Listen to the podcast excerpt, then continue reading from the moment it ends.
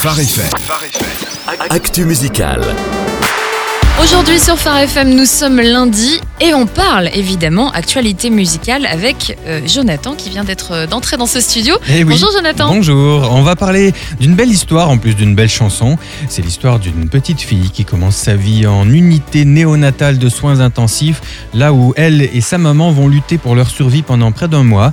Petite dernière d'une famille de 5 enfants avec une maman célibataire, Jasmine Murray, puisqu'il s'agit d'elle, a été finaliste de American Idol et dans le top 10 des Miss Amérique il y a 4 ans. Ah oui, joli parcours quand même. Ah oui, j'ai fait court, hein, mais ce qui est intéressant aussi dans son parcours, c'est qu'aux yeux de tout le monde, elle est parfaite. Sauf que l'envers du décor, c'est que cette euh, soi-disant perfection est en fait presque maladive pour elle, la peur de ne jamais être à la hauteur qui se transforme en véritable crise d'angoisse.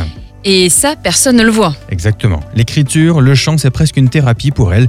Elle va pouvoir partager son expérience et encourager. Et ça se sent dans sa musique hein, qu'elle veut encourager les autres. C'était déjà le cas avec son premier single Fearless. C'est le cas aussi dans No Other Love, j'imagine. Oui, écoutez plutôt.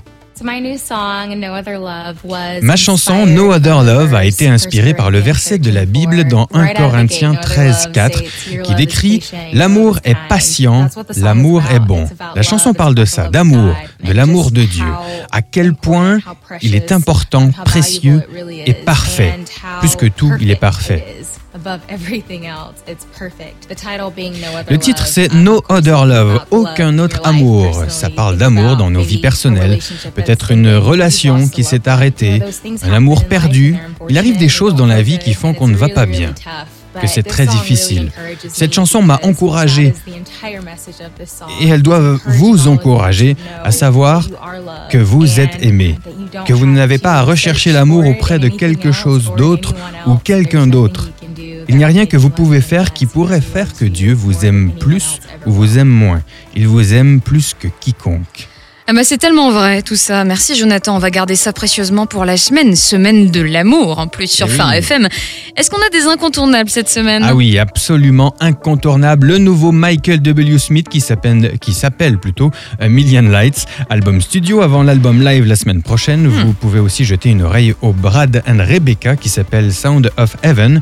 C'est vraiment sympa. Eh ben on ira, en effet. Jeter une oreille et les deux. des scoops Jonathan. Un nouveau Hillsong Worship annoncé à sortir le 6 avril, ça s'appellera There Is More. Un nouveau Fireflight, les rockers qui viennent de sortir un single annonçant l'album, et puis des infos qui laissent entendre que le nouvel album de Lincoln Brewster devrait sortir en mai. Il vient aussi de sortir un deuxième single. Merci Jonathan. Avec plaisir.